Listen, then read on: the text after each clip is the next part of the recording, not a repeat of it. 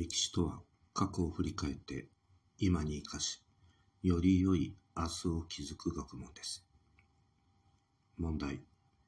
自分の土地を保有し、家族や住居を持つなどの権利はあっても、移動したり転職したりする自由がない農民を何というか、漢字2文字で答えなさい。今回は3択ではありません。答え。濃度。漁師が持っている土地を耕して、その税として収穫の一部を領主に納める義務を負っていました。特に中世のヨーロッパでは農民のほとんどがこの濃度でした。それでは次回までごきげんよう。